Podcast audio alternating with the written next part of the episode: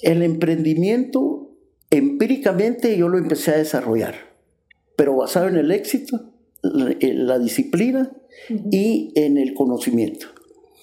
Eso, todos piensan que el emprendimiento es, ah, yo estoy contento, voy a, hacer, voy a hacer esto, voy a hacer lo otro, y con eso ya es suficiente. No, hay que trabajar, hay que, eh, como digo yo, si ya uno está entusiasmado en algo y empieza un, a desarrollarse, tiene que dedicarle el 100%.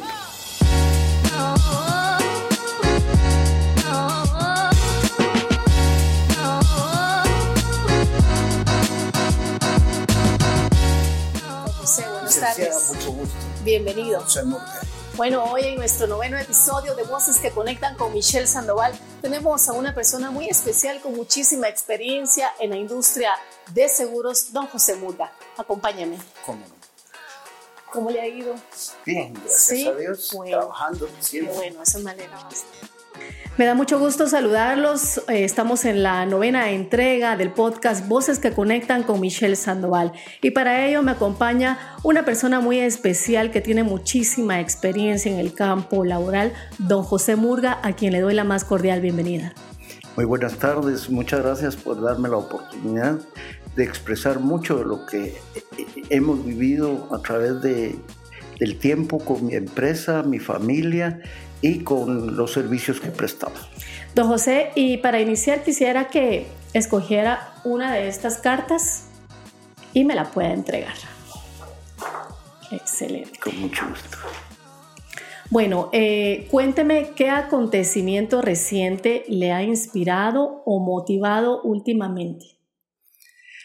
Cuando uno tiene la experiencia de caminar en el en el éxito, la experiencia de caminar en el emprendimiento, la experiencia de, caminar dentro de gente que se maneja dentro de diversos ángulos y que eh, a la larga motivan demasiado, a mí lo que me entusiasma es cada día estar frente a las premiaciones que nos hacen en las compañías. Ahorita pues estamos compitiendo para un viaje doble para la Argentina estamos compitiendo para un viaje a Europa, estamos compitiendo para muchas cosas. Eso es la adrenalina de un eh, vendedor, simplemente un vendedor con éxito. Y es que dicen que también para cualquier profesión uno necesita saber vender. Excelente, sí. El saber vender, yo creo que, no creo, estoy seguro, que uno nace con esa estrella. Lo he creído y lo sigo eh, creyendo porque eh, desde mis tiempos de joven eh, muchacho, yo quería vender. Mi mamá me decía, mire, mi hijo, están estas flores. Le decía, mamá, vendamos. Y cometí el error de que salía a vender con una canasta. Entonces todos me silbaba y movete, movete. Y, pero no, era, era el entusiasmo de, de promover algo, de vender algo. Luego, pues, eh, otras cosas y así me fui involucrando. Pero yo dije, voy a escoger una carrera. Cuando decidí estudiar ya la secundaria y, alguna carrera en especial, escogí contabilidad. Y cuando salí, yo me propuse venir a ser un contador público de primera. Me vine, y cuando vi que el contador era una persona que está en un escritorio y esto, y yo miraba que la gente, a veces vendedores, promotores, etcétera, caminaban eh, eh, eh, con bastante alegría y éxito y empecé a ver los cheques cuánto ganaban.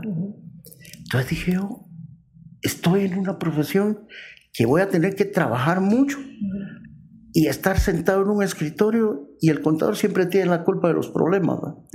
es el malo de la empresa. Es el malo de la empresa, el que paga, el que no paga a tiempo, etc.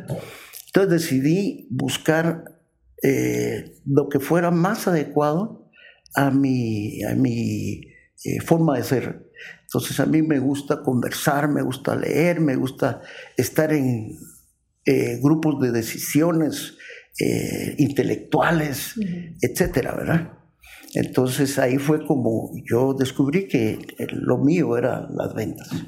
Bueno, ¿cuál fue la última cosa que descubrió y que te emocionó compartir con los demás?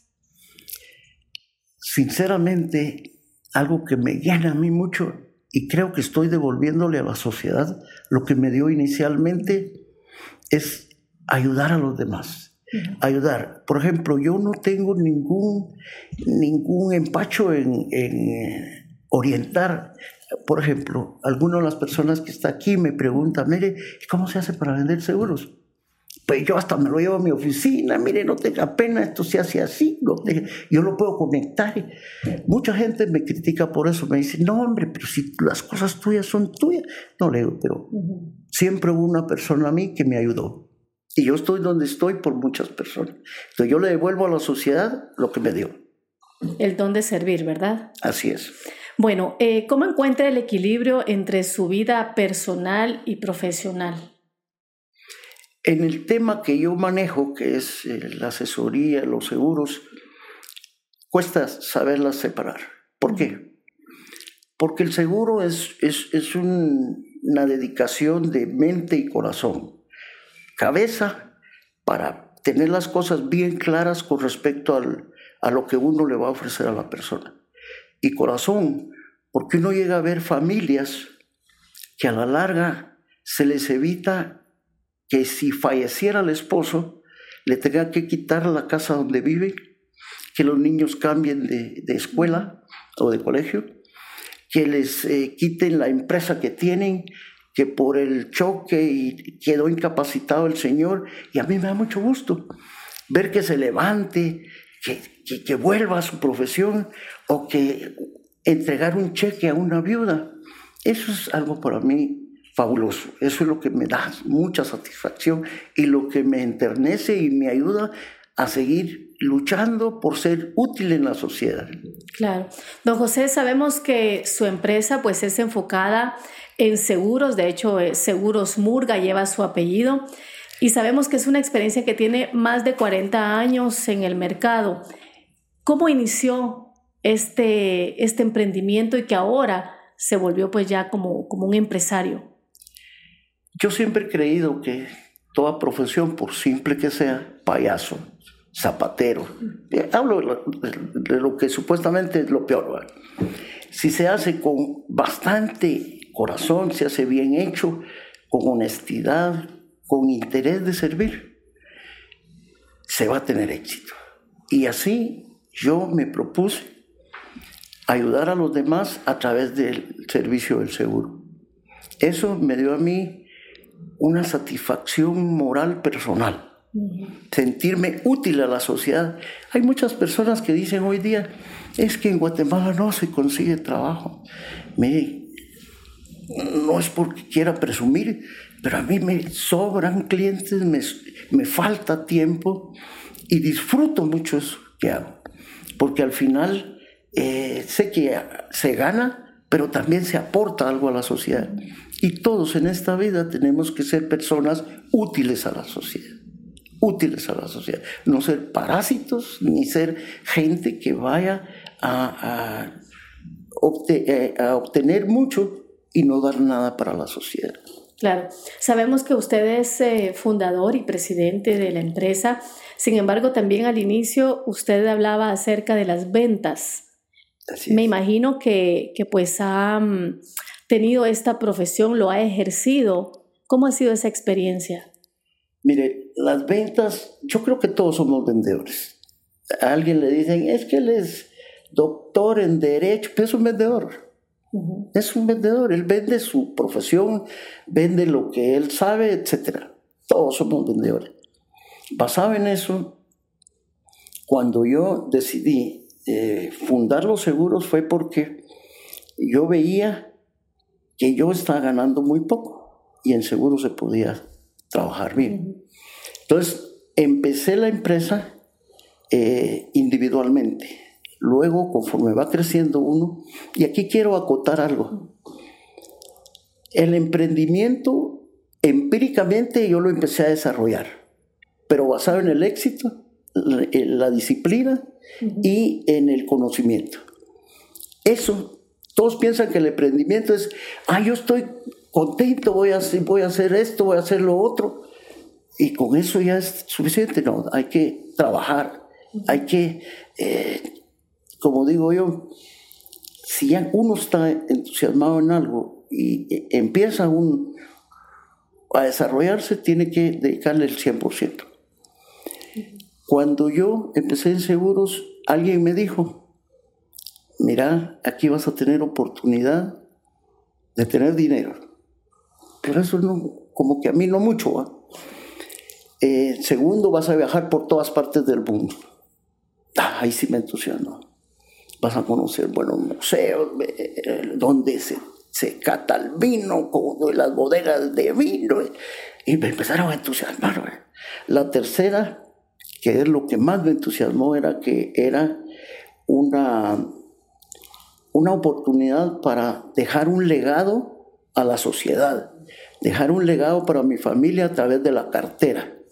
Y si la sabían desarrollar, podría ser una empresa grande que perdurara por mucho tiempo, con las características del socio fundador. Eso fue lo que me entusiasmó. Y hoy día, después de 40 años, no tengo mucho dinero, pues tengo lo necesario, pero sí he viajado por la mayor parte de ciudades del mundo y mis hijos trabajan en, la empresa, José Alberto, José, todos son José. Aquí hay una anécdota. Yo nací el día de San José, en el barrio San José, frente a la panadería San José y la tienda San José. Mi papá se llama José y todos mis hijos y mis nietos son José. Entonces San José es el, santo de mi devoción, ¿verdad? También. Entonces, esa profesión me catapultó, yo empecé a desarrollar bastante eh, conexión, llegué a, con el tiempo, nosotros manejamos por 31 años todo el fútbol de Guatemala. Ustedes dirán, bueno, ¿y qué tiene el fútbol que pueda? El fútbol es, una disciplina que genera mucho dinero. Con las multas que generan la tarjeta roja, la tarjeta amarilla, la sanción del estadio, en 1982, en el golpe de Estado de, de Ríos todos los equipos estaban afiliados al, al Entonces eh, eh, a alguien se le ocurrió que eh, podríamos hacer una póliza dedicada al fútbol de accidentes personales, no de enfermedades, porque los jugadores son jóvenes. Entonces, yo, empezando mi profesión, yo coticé, vino el golpe de Estado, vino el que dio el golpe de Estado y dijo que todo lo que se había empezado debiera continuar para entrar limpio todo. Y yo eh, había cotizado, pero eh, empezando no tenía mucha experiencia. Entonces dijeron, bueno, citemos a las personas. Se me ocurrió a mí algo. Decirle a la compañía, una compañía bien formada, decirle al jefe, al gerente, al subgerente, acompáñeme. Cuando llegamos con ocho profesionales así bien me dice, ¿y es su equipo? Por supuesto, con esto les vamos a servir. Ah, no se hable más, me dijo. Usted está preparado para esto, así es de que usted tome la póliza desde el 82. Después, por razones diversas, en el, más o menos en el 2012, 2015, soltamos eso. O sea, nosotros tuvimos casi 20 y 25 años con el fútbol. Eh, gracias a eso pudimos eh, trabajar con la mayoría de jugadores que son estrellas. Y, que nos agradecieron mucho, algunos que perdían eh, un dedo, por ejemplo, está el caso de un jugador, otros que fallecieron, etc. por medio del seguro participamos en el fútbol, ¿verdad? Y esas son algunas de las satisfacciones que me ha dado la profesión. Y también ahí es donde eh, viene lo que yo había pensado, ser útil a la sociedad, atender a ese grupo de gente. Y así como eso, pues muchas otras actividades. Nosotros aseguramos por mucho tiempo todo el chicle que salía del Petén y se iba para Japón.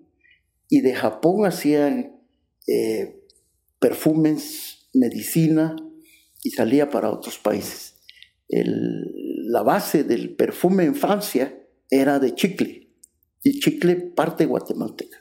Y es que llama la atención porque cuando nosotros escuchamos la palabra seguro, inmediatamente pensamos seguro porque me muero o porque me enfermo, pero existen distintos puntos de, de, seguro.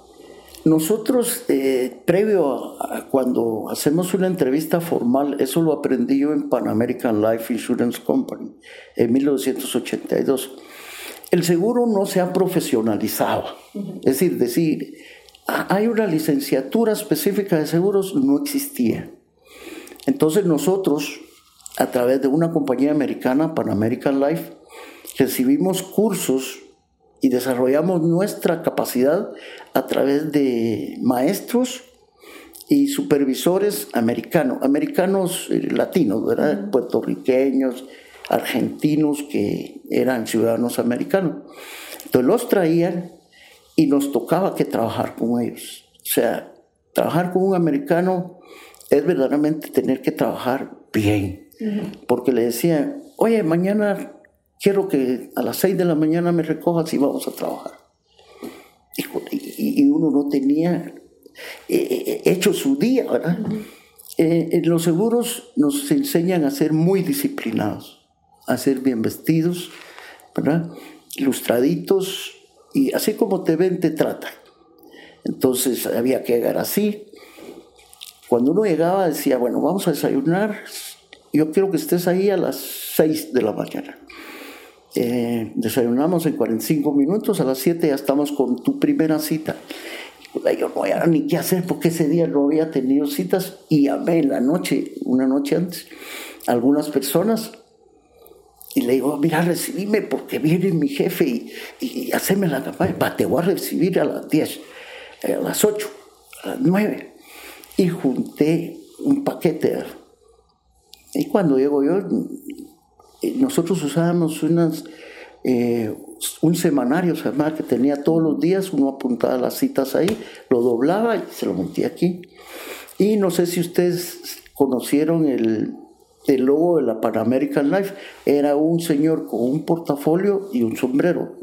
Ya señor, ¿verdad? Entonces, cuando llegamos con él, decía, bueno, siéntate, cernemos. Mira, ¿qué es lo que tienes tú para hoy? Pues mire, tengo a las siete y media, no, a las ocho una cita. ¿Dónde es? ¿Quién es? ¿Cómo es? Pues es el licenciado.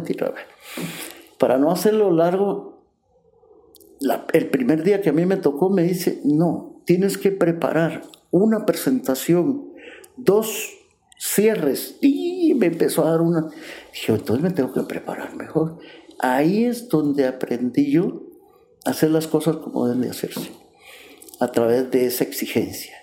Entonces, eh, era una escuela muy buena, tipo americano, y gracias a eso fue la primera escuela y todos los que estuvimos en la compañía Pan American Life, hoy día somos los más exitosos, aunque somos grandes. En esta profesión no hay retiro. No porque uno no quiera hacerlo, sino que es apasionante servir a, la humanidad, servir a la sociedad, eh, evitar que hayan huérfanos con, con problemas, ¿verdad? viudas con problemas, que, ya no tengan para seguir adelante. Entonces casi no hay retiro.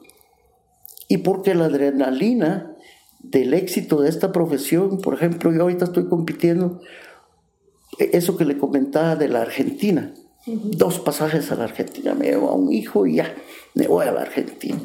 Eh, mi hijo va para eh, México, Distrito Federal, eh, y en fin, en, a cada dos años casi hay Europa y cada año hay eh, Latinoamérica. Y cada año también hay nacional. O sea, si uno no gana lo nacional, gana lo Latinoamérica, si no gana eh, al resto, Asia, hay África, etcétera, como propuesta según la producción que uno tenga. Claro. Bueno, eh, don José, usted mencionaba algo muy importante y, creo que hay muchos vendedores, asesores, ejecutivos que nos están escuchando en este momento y usted conversaba acerca de la imagen personal, que es muy importante que un ejecutivo pues dé una buena impresión desde el momento de una visita. ¿Cuáles serían esos tips que usted daría para un ejecutivo de ventas antes de tener una reunión? Primero, que sea eh, organizado. Preparar la persona, preparar lo que va a presentarle a la persona, hacer. En, seguros todo es eh, un proceso. Se analizan las necesidades básicas de las personas, se hace entrevista, se le, se le ve cuál es su necesidad.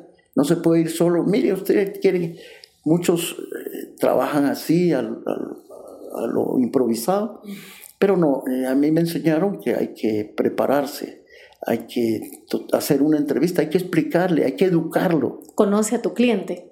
Así es, sí, porque a veces uno llega, mire, esto se, maneja así, usted le, interesa, pues si no sé qué es, usted no me ha preguntado qué es lo que yo quiero.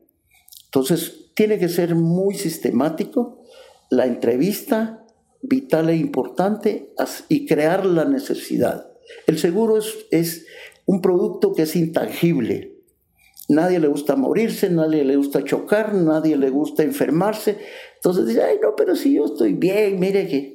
Entonces es una economía malentendida. Porque hoy día, si no se tiene seguro de cualquier tipo, o se muere uno, pierde su, su patrimonio, pierde su automóvil, pierde su, lo que sea. Sí, es que es tan importante también el saber escuchar, porque muchas veces en el afán de vender, nosotros empezamos a decir muchísimas cosas, las bondades del producto, todo lo que ofrecemos, pero dejamos también eh, en, un, espacio como, bueno, ¿y qué es lo que usted necesita, verdad? Y eso es lo que usted nos menciona.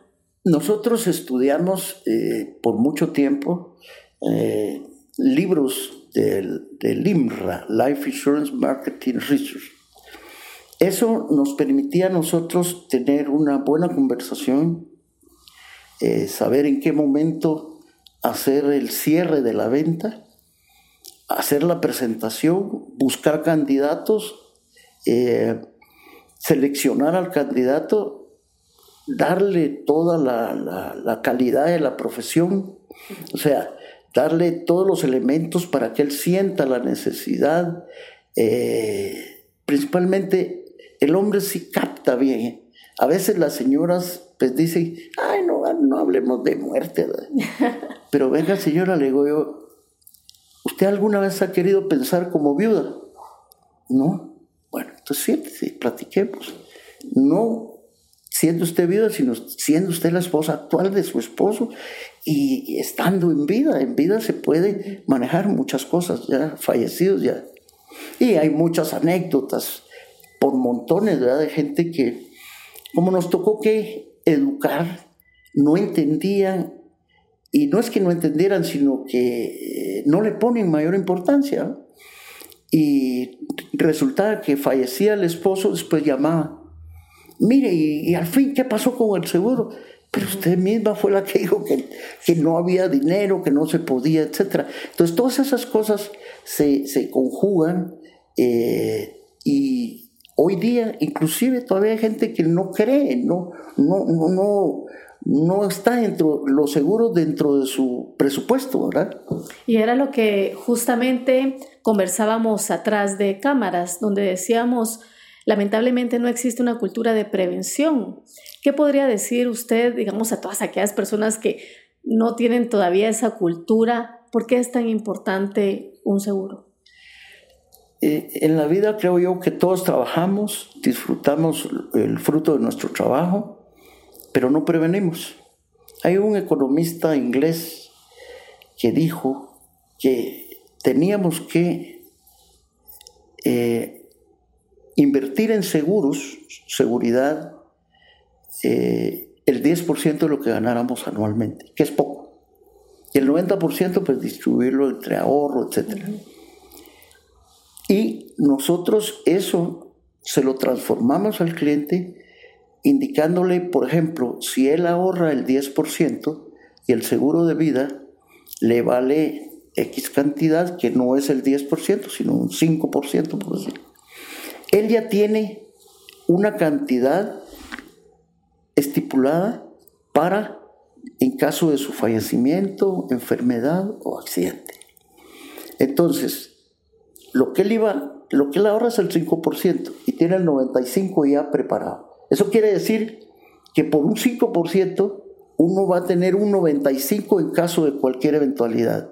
Eso, solo eso ya es, ya es un atractivo para decir, bueno, compremos un seguro.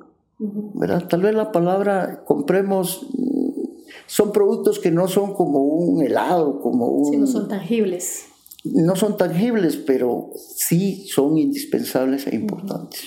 Bueno, y hablábamos también y me llamó mucho la atención que usted decía, usted inició de forma empírica, sin embargo en el proceso definitivamente hay que profesionalizarse, hay que seguir estudiando. Cuéntenos cuál ha sido esa experiencia y esa trayectoria a través de la educación. Fíjate que, eh, como le decía, yo eh, empecé con, americanos. Y el americano es de los que a las seis ya está levantado, está haciendo gesticulaciones, en el caso de nosotros los vendedores, ¿verdad?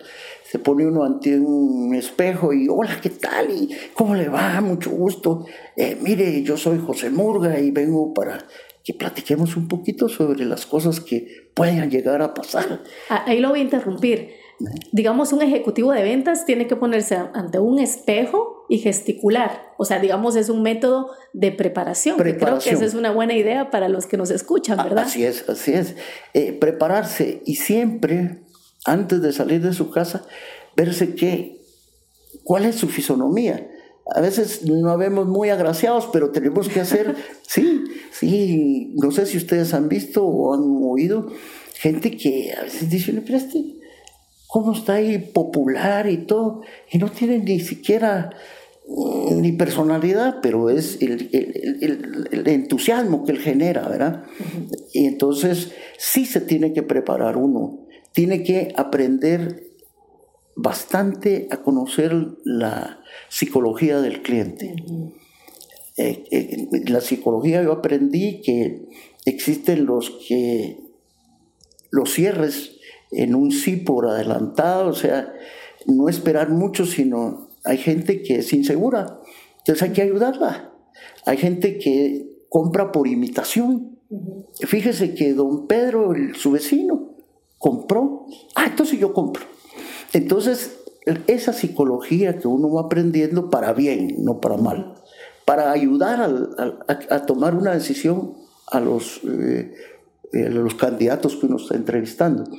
O sea, hay que prepararse, hay que leer mucho. Yo les recomiendo a todos los compañeros, los que están iniciándose, o los ya viejos como yo, eh, LIMRA. LIMRA es una escuela americana muy importante. Tiene un, set de libros. Ahora me imagino que debe ser virtual, ¿verdad?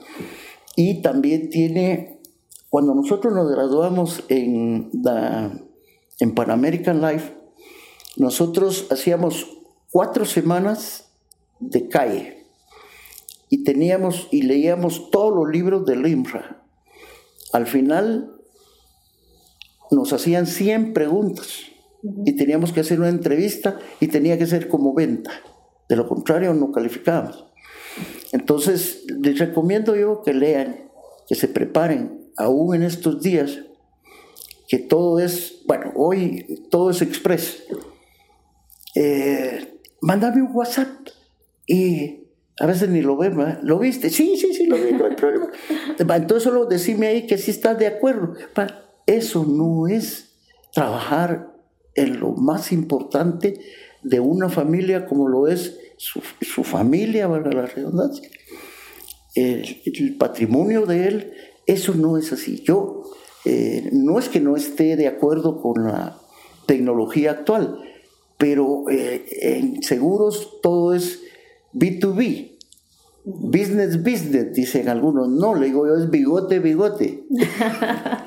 Así es. Entonces, El bigote a bigote es porque cualquier cosa uno está viendo a los ojos a la persona. ¿A usted le interesa? ¿Puede tomarlo hoy? Y uno entonces empieza a ver la reacción. Entonces ese es el verdadero trato que un agente debe tener con su cliente, ¿verdad? Yo aconsejo mucho que practiquen, que yo agarraba con mi esposa y le decía, mm, haz tu forma natural de ser conforme yo te vaya a presentar. Y así vamos aprendiendo y nos desarrollamos y al cabo de 40 años algo sea. y definitivamente el proceso académico acá es importante. Por ejemplo, acá en Gaia enseñamos a los alumnos eh, a tomar decisiones, pero decisiones buenas en diferentes áreas de una empresa, porque muchísimas veces pasa lo que, digamos, en su experiencia pasó. Iniciamos de forma empírica, sin embargo, en el proceso necesitamos nosotros utilizar herramientas técnicas para poder tener éxito en los negocios. Lo que yo pude observar, y fue algo que una universidad X, que no digo el nombre, se inició, es que ustedes han visto ese nicho de mercado fuerte que es necesario desarrollarlo, como lo es aquel que tiene experiencia, pero que ahorita se le dice, mire, tiene que ir a las de 7 a 12 a la universidad, en 5 años se gradúa. Esa fue la forma en que yo me gradué. Nos pidieron en una universidad X para optar al título de licenciado en Administración de Seguros, 10 años como mínimo de experiencia, 18 cursos ganados en cualquier universidad, ¿verdad? y que eh, tuviéramos ya una empresa montada o, ser ejecutivos altos de una empresa. Ahí se formó eh, o se fundó lo que es la licenciatura ejecutiva de seguros. Nosotros somos la primera promoción de una universidad eh, como licenciados ejecutivos en administración de seguros y fianzas que son dos cosas diferentes, la fianza y el seguro. Entonces, ustedes tienen esa misma característica, han sabido aprovechar la experiencia, combinarlo con el conocimiento y eso ha ayudado a que mucha gente, pues definitivamente con lo que ellos saben más lo que vienen a aprender, son profesionales exitosos. Y eso hablaba yo con el señor decano, con Luis, hablaba y le decía, eso eso es el, el camino de la, de, la gente que no puede accesar y puede estar constantemente en la universidad. Ese es el camino. Y es que hay que mencionarlo también que muchas veces los jóvenes se gradúan de diversificado y ¿qué es lo que pasa? Tal vez no tienen las oportunidades de estudiar eh, en una universidad, entonces empiezan a trabajar. Les, les eh, quita tanto tiempo eh, trabajar, que ya no siguen sus estudios. Entonces, definitivamente nosotros tenemos nuestro perfil, son trabajadores que estudian, no estudiantes que trabajan. Entonces, tenemos que adecuar esos programas al perfil de estudiante que nosotros estamos eh, contratando, por decirlo así. Entonces, sí es importante lo que usted menciona. Existe un, un gran nicho de personas que no han concluido sus estudios a nivel superior. De hecho, aquí en Guatemala, a nivel de licenciatura, se graduó un 8%. Eso, pues, también se ve reflejado en, los jóvenes cuando eh, quieren empezar a trabajar y a veces el trabajo les, les, ahí sí que les absorbe todo el tiempo, ya les gusta ganar su dinero entonces, ahí está Gaia Business School. Eso lo visualicé yo bien y dije, qué buena oportunidad para muchas gentes, para muchas personas. Hablaba yo con mi esposa, le digo, bueno, eso por tu oportunidad eh, de que saques tu licenciatura, ¿verdad? Entonces les agradecemos mucho porque eso pues nos viene principalmente la gente grande Claro. La gente grande que pasó hoy tiene todo el éxito del mundo, pero eh, no es lo mismo que le digan a uno licenciado que no le digan, ¿verdad? Y aunque uno sepa todo, se ve en, el medio que Pase adelante, licenciado. Ay, todo el mundo. Pero eso se gana también con experiencia o, con, o estudiando, ¿verdad? Definitivamente. Don José, cuéntenos cuáles han sido esos desafíos o esos retos que ha tenido que pasar. Me imagino que son muchísimos. Sin embargo, quisiéramos que nos contara tal vez algunos desafíos que han sido bastante significativos en todo este tiempo. En primer lugar, eh, aceptar de que yo soy excelente y ponerlo en práctica. Cuando yo empecé esta carrera, dije, ¿qué tengo que hacer? Entonces, como consejo sano le doy a todos los que empiezan cualquier carrera, que formen una política de defensa hacia lo demás. ¿Cómo? A través de conociéndose a sí mismo, siendo capaz de creer en sí mismo y con esto pues ya decir lo que yo haga, lo voy a hacer al 100 y voy a tener éxito. Hoy día, desde que yo decidí abrir mi empresa, ser un agente de seguro, ser un profesional del seguro, trabajar para la sociedad, ser una persona útil, no me puedo quejar. ¿Por qué? Porque hice mi política de defensa. ¿Usted cómo le va? Bien. Pues ¿y por qué nunca decís, pues ahí regular? Porque no me va a regular. A mí o me va bien o no me va bien. Pues pero eso es, ya creíte. No, es que si tú no crees lo que estás haciendo, le das el corazón, le pones la cabeza, no vas a llegar a nada. Y nunca hay que ser eh, mediocre. Yo no acepto la mediocridad en mi vida, ni en la vida de los demás. La mediocridad no existe, más que en aquellas personas que se dejan vencer por eso. Y además de eso, debemos de, ser honestos con nosotros mismos y hacer una retrospectiva de uno mismo y refundarse, reemprenderse, redesarrollarse. Hay, hay permiso para eso, redesarrollarse. O sea, no estoy desarrollado, bueno, me voy a redesarrollar, voy a reemprender. Entonces, eh, yo aconsejo mucho que no se dejen vencer por, por las circunstancias. Cualquier lugar, cualquier profesión, cualquier trabajo, si es digno, y se hace con honradez y con entusiasmo y mucha, mucho eh, emprendimiento, va a tener éxito. A mí me dijeron, ah, es que él es agente de seguros. Es más, en una empresa decía en el Ministerio de, Ministerio de Comunicación y Obras Públicas que era antes, dice, no se aceptan lustradores ni vendedores de seguros. Dije, ¿hasta dónde tenían la profesión? Hoy día, la profesión de agente de seguros brilla en todas partes del mundo. Nosotros viajamos, nosotros somos parte importante de la sociedad. Entonces, eh, eso es lo que me ha dado a mí la carrera y estoy muy agradecido con ella. Bueno, don José, cuéntenos de esa tesis que usted elaboró. Sí, eh, si usted me permite. Claro que sí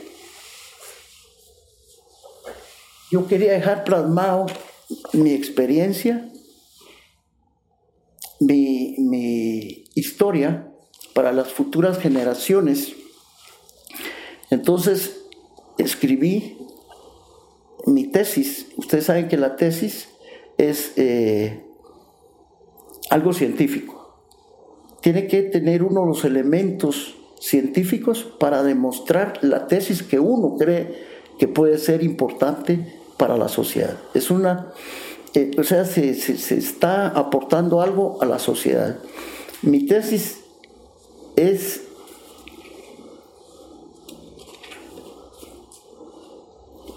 la intermediación de seguros y la empresa familiar en Guatemala.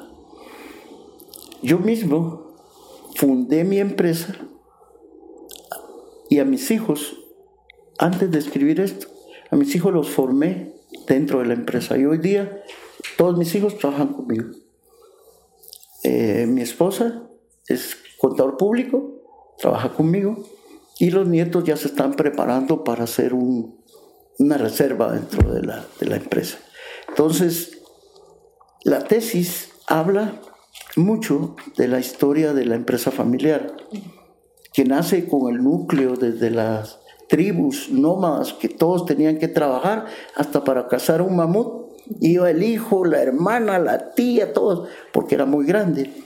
Y después, si lo trasladamos a Guatemala, los campesinos son los que tienen las mejores empresas familiares, por la honestidad, por la sinceridad y por la aplicación que ellos le dan al, al respeto a la familia.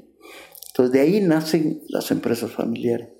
Entonces yo consideré que había que dejar algo para la posteridad, investigando las empresas eh, familiares en Guatemala, las compañías familiares de Guatemala, me imagino que ustedes conocen algunas, y lo que aportan a la sociedad y cómo la magia del fundador y la ética de la empresa se basa en lo que eh, se va transmitiendo de generación en generación. Por eso dicen que si una empresa familiar tarda después de la tercera generación, es la mejor empresa familiar que se pudo haber fundado. Yo llevo la segunda. Si es que me falta una todavía. Y es que muchas empresas no tienen ese plan de sucesión entonces sí es importante realizar ese tipo de gobiernos corporativos, dejar formado y por supuesto también no únicamente en el tema operativos, sino el pensar esa pasión, esa filosofía que tiene que ser trasladada de generación en generación. Eh, hay una cuestión muy importante, las empresas familiares, los hijos tienen pena de cómo superar al papá, al fundador o al abuelo entonces, esa, esa persecución de querer eh, superar es lo que hace grande las empresas familiares. También, mire, su papá me decía tal cosa, su abuelo me decía tal cosa. Eso se va de generación en generación. Y los hijos, o los nietos, o los sobrinos, o los que estén dentro de la empresa familiar, van a tener el cuidado de hacer mucho de lo que ya está dentro de los la historia de la empresa familiar con ese cliente. O sea, se conoce todo lo del cliente a través de la historia. En seguros, eh, la historia tiene que estar escrita, ya sea en, archivos físicos o virtuales, porque la, es muy importante lo que dijo hace 15 años y que hoy se le repite a él. Mire, usted dijo que tenía una una hipoteca de 15 años, hoy se está terminando, mire, qué bendición, no sucedió nada, aquí estamos, etc. A mí me ha tocado que entregar capitales a veces de gente que ha ahorrado a través de los seguros. Le digo, mire, hoy vaya hacia Europa. ¿Y por qué dice usted? Porque usted lo puso aquí, que lo quería cuando su retiro se iba a ir a Europa. Ay, de veras, sí, aquí está, firmado por usted cuando uno le ofrecía el servicio del seguro, ¿verdad? Entonces hay anécdotas y cosas reales que ayudan mucho a la empresa familiar. Bueno, una empresa de 40 años que ya está en la segunda generación, pero ¿cómo hizo usted esa transición? Porque muchas veces también eh, los hijos no siguen el mismo sueño, sino que tienen distintos sueños. ¿Cómo fue esa transición? Pues simple, el, el entusiasmo del querer ganar algo. Se los transmitió a mis hijos, les decía, bueno, solo salen de vacaciones cuarto, quinto año, sexto año. José Alberto, que anda por acá, eh, de 13 años empezó. Él era mensajero, él eh, ayudaba a, archivar, eh, y entonces empezó a conocer. él, le, él ya cuando recibió su sueldo, él se sentía realizado empezó a ahorrar, hizo su ahorro, con eso pues eh, tratando de, hacer lo que nosotros promovemos, como lo es un ahorro a través de los seguros, un ahorro a través de, de utilizar bien el sueldo que uno gana, ellos desarrollaron esa capacidad, les gustó. Eh, luego, cuando yo empecé a ver que crecía, hablé con mi esposa, es contador público y llegó a, al control de todas las finanzas. Y los nietos pues llegan ahora para sus vacaciones. Uno tiene 15 años y la otra tiene 11 años y ya están empezando a, practicar el, estar en la agencia, ¿verdad? Sí, es importante que conozcan a la empresa desde chiquititos, ¿verdad? Para que ellos se enamoran y también empezar con, con, pequeñas posiciones, poco a poco, para que ellos también de esa manera se vayan empoderando y cuando ya estén listos, pues puedan ellos dirigir la empresa. Así es. Eh, en el caso de, de las empresas familiares, aquí en, en, mi tesis eh, enseño yo que se deben de hacer muchos protocolos eh, con las juntas directivas, con eh, las escrituras de, fundación, los, las cosas que amarran bien eh, lo legal con, para la posteridad, porque una empresa familiar es de todos y todos tienen que colaborar de una u otra forma a organizarla. Entonces, en esta tesis están la mayoría de las cosas que se tienen que hacer. Bueno, don José, para finalizar, quisiéramos que usted le diera algunos consejos a todas aquellas personas que nos están escuchando y que sin duda han iniciado tal vez algún tipo de emprendimiento o bien son ejecutivos de venta, asesores, están vendiendo algo, ¿verdad? Simplemente lo que tienen que hacer es hacer las cosas bien hechas, con honestidad, con entusiasmo, eh, leer, eh, tomarse el tiempo, no perder mucho el tiempo en, lo que al inicio de un trabajo uno eh, debe de disciplinarse lo mejor que pueda. Además de eso, tener fe, crear su política de defensa, defensa ante los demás. ¿Cómo te va? Bien. Y procurar que ese bien sea bien. También eh, trabajar como que sí fuera un ministerio lo que está haciendo. Si es payaso, sea buen payaso. Si es carpintero, sea buen carpintero. Hágalo conforme Dios le diga que lo hace, con honestidad, con sinceridad, con amor, con todo el corazón, con toda la cabeza. Pero hágalo, hágalo, propóngase, propóngase y va a ver usted que su trabajo va a ser un ministerio y una bendición para la sociedad. Así es de que ánimo, que hay bastante oportunidades en Guatemala que se deben de aprovechar. A mí, si no fuera agente de seguros, fuera payaso, fuera lo que fuera, pero haría las cosas bien hechas.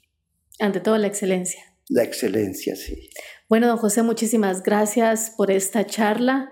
Esperamos eh, verlo nuevamente y poder tener este tipo de experiencias que son útiles en nuestra sociedad. Sí, les agradezco mucho, principalmente al, auditorio que está aquí presente. Creo que algo se llevaron en su corazón y en su cabeza. Les agradezco y gracias a Kaya y a usted, señora directora, licenciada, por el haberme invitado y estaré en las veces que ustedes gusten para explicar lo que es la empresa familiar, lo que es la política de defensa, que me imagino que tienen dudas ahí, ¿qué es eso? Bueno, de esta manera hemos culminado el noveno episodio de Voces que Conectan con Michelle Sandoval.